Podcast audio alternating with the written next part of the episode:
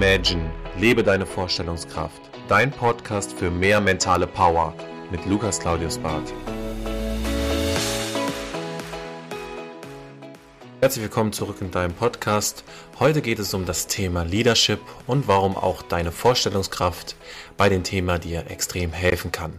Leadership, Führungsstil, Führungstechniken. Ich denke, da gibt es extrem viele Podcasts und es gibt auch extrem viele Sachbücher, wo du dich ja, relativ schnell fortbilden kannst und dir auch einen direkten Überblick verschaffen kannst. Aber oftmals werden in diesen Thematiken meiner Meinung nach zu wenig der Führungsaspekt aus Sicht einer Führungskraft beschrieben, sondern immer mehr stark aus der Form des Mitarbeiters. Sprich, es geht darum, wie sollst du dich verhalten, dass der Mitarbeiter zufrieden ist, aber weniger, was tust du eigentlich für dich selbst, dass du als Führungskraft dich wohlfühlst, dass du so anerkannt wirst, wie du das möchtest, dass du so respektiert wirst, wie du das möchtest. Das heißt, es geht mehr so um das Thema Selbstfindung, Vorstellungskraft, auch als Führungskraft.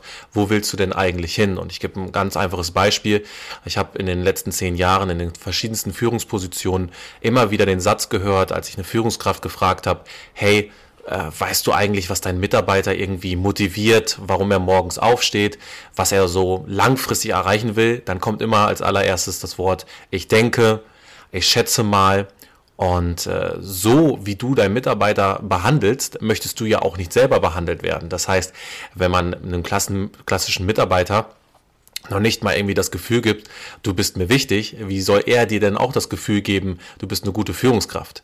Das heißt, behandle natürlich auch andere so, wie du selbst behandelt werden möchtest. Und deswegen sollte man sich auch als Führungskraft die Frage stellen, wo möchte ich denn hin? Also möchte ich jetzt in einem Team derjenige sein, der sich eher zurücklehnt und sagt, okay, ich lasse andere neben mir extrem wachsen und kann ich vielleicht auch in einem Meeting mich mal zurückstellen und sagen, hey, ich sage jetzt mal, der Sven hat extreme gute Verkaufszahlen erreicht und der Sven ist besser als ich. Also schafft eine Führungskraft sowas auch mal ja, herauszubringen, schafft eine Führungskraft, sich an die Seite zu stellen und gibt die Führungskraft auch einem Mitarbeiter die Chance, sich irgendwo zu entwickeln und auch zu entfalten.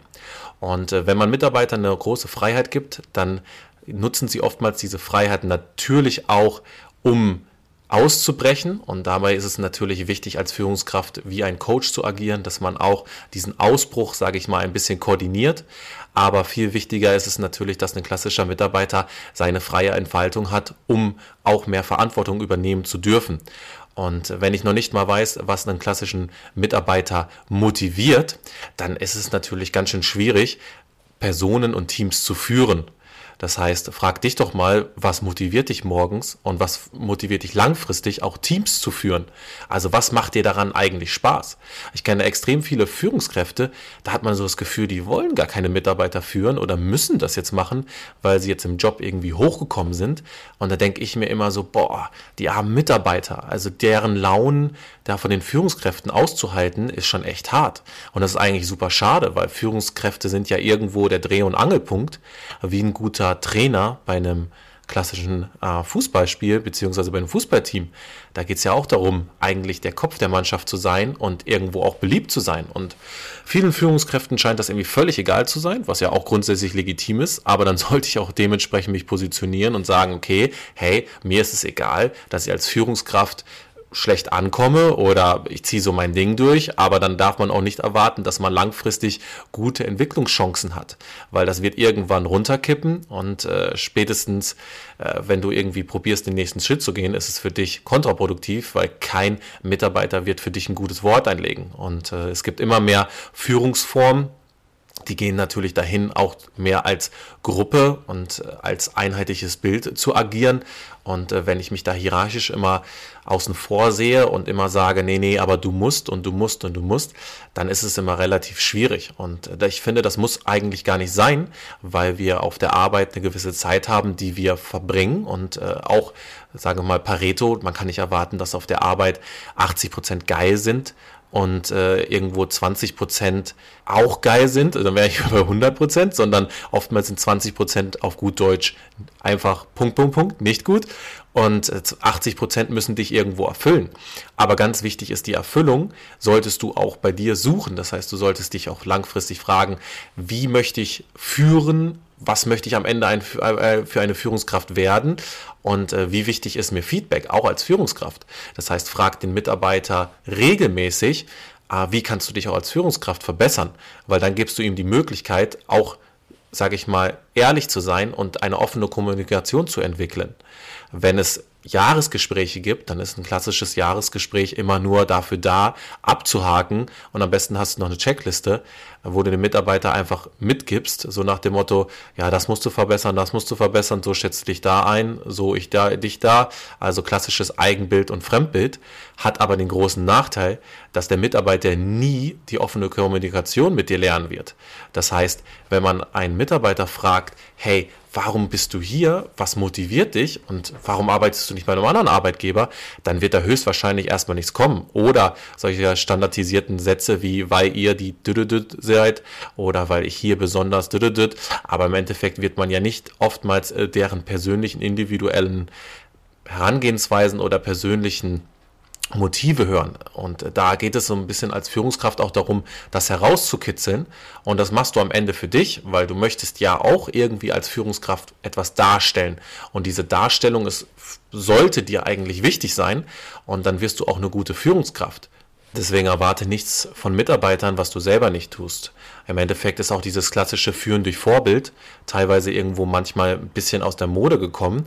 Also in vielen Branchen sehen wir es noch, aber in anderen Branchen nicht. Und äh, wenn ich als Führungskraft natürlich irgendwo immer vor meinen Mitarbeitern nach Hause gehe und immer sage ich, hey, ab 16 Uhr mache ich Feierabend, aber ich erwarte von dir bis 18 Uhr zu bleiben, dann ist es halt natürlich auch so die Thematik, dann musst du dich auch nicht fragen, wie du als Führungskraft gesehen wirst und welche langfristigen Auswirkungen das hast. Das heißt nicht, dass du jeden Tag 24 Stunden auf deinem Job sein sollst, sondern du, dir muss bewusst werden, dass du als Führungskraft unglaublich viel in deiner Selbstdarstellung, in deiner Darstellung lenken kannst. Und äh, das ist ein unglaublich großes Geschenk, denn du hast auch die Möglichkeit, die Entwicklung deiner Mitarbeiter extrem zu beeinflussen und hast auch die Möglichkeit, eine Einheit zu bilden.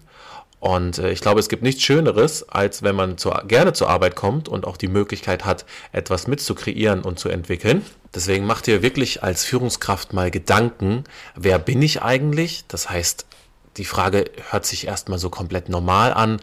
Wer bin ich? Ja gut, das kann ich dir ganz einfach beantworten, aber nein, oftmals gibt es extreme Unterschiede zwischen dem, ich sage jetzt mal Jens, dem privaten Jens und dem Jens als Führungskraft. Und äh, dabei bin ich auch der Meinung, das muss nicht sein. Natürlich äh, geht der Jens nicht jetzt morgens mit Jogginghose äh, in die Firma. Vielleicht ist es bei manchen schon so, aber grundsätzlich ja eher nicht.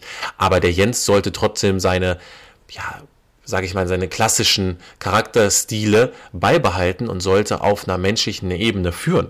Und im nächsten Moment möchte ich mich ja auch fragen, wie will ich gesehen werden, wie will ich ankommen, wie soll mein Team mit mir agieren. Und da habe ich langfristige Pläne, zu einer Einheit zusammenzuwachsen. Und dabei ist es natürlich ganz wichtig, dass man mit dem Mitarbeiter Gespräche führt. Das heißt, auch gerade wenn du als Führungskraft neu in einem Unternehmen bist, dann schau, dass du erstmal den Mitarbeiter kennenlernst. Komm da nicht rein und probier direkt alles zu verändern, weil jeder hasst das Wort Veränderung, obwohl sie nachher vielleicht auch gut sind. Aber erstmal ist es wichtig zu analysieren und zu verstehen, was läuft denn da eigentlich und warum ist der Mitarbeiter da? Also was sind seine Motive? Und die nutzt du für dich und nutzt auch für den Mitarbeiter, weil es ist ein Geben und ein Nehmen und ihr wollt zusammen in eine Richtung. Und wenn diese Fragen geklärt sind, dann wird man sehen, dass es sehr, sehr große Unterschiede gibt. Und dann kann man auch endlich diese Frage stellen, sag mal, warum ist denn jetzt die Tanja hier? Und dann wird eine gute Führungskraft sagen, ja, weil die Tanja immer schon für die Krankenkasse XY gerne arbeiten wollte. Und äh, für sie ist es ganz wichtig, das und das zu erledigen und den und den Aspekt. Und in drei Jahren stellt sich auch die Tanja vor, dass sie in diese Richtung kommt. Und wir haben einen Entwicklungsplan aufgestellt und unser nächster Step ist zusammen da, dann nach sechs Monaten da. Und wir haben hier unsere Gespräche und die Tanja so. Und automatisch wenn ich so als Führungskraft agiere, natürlich, wenn ich jetzt 300 Mitarbeiter habe, dann muss ich natürlich schauen, wo kann ich Verantwortungsbereiche natürlich auch delegieren und abgeben, aber trotzdem sollte so ein System bestehen, auch in großen Unternehmen, damit man wirklich eins zu eins individuell weiß, was der Mitarbeiter möchte und fühlt. Genauso als Führungskraft. Dein Chef sollte auch wissen, was für dich wichtig ist. Und oftmals weiß man das, aber man macht sich bei vielen Mitarbeitern gar nicht die Mühe, diesen Weg zu gehen. Und deswegen stell dir als Führungskraft auch die richtigen Fragen und schau, dass du mit deiner Vorstellungskraft die Führungskraft wirst, wie du dir das auch selber vorstellst und wie du auch selber behandelt werden möchtest. Und deswegen hoffe ich, dass ich dir mit diesem Podcast ein paar neue Anreize geben konnte, selber als Führungskraft dich auch zu entwickeln und selber dich stärker zu fragen, wo möchte ich eigentlich im Endeffekt auch als Führungskraft hin und wie möchte ich gesehen werden. Und äh, wir beenden ja immer diesen Podcast mit einer kleinen Aufforderungen. Deswegen, wie immer, make it happen und äh, ich wünsche dir einen schönen Abend. Das war Imagine, lebe deine Vorstellungskraft. Wenn dir der Podcast gefallen hat, abonniere ihn direkt für weitere Folgen und teile ihn gerne mit deinen Freunden. Ich würde mich besonders über eine positive Bewertung bei iTunes freuen und wenn wir uns das nächste Mal hier persönlich wieder hören.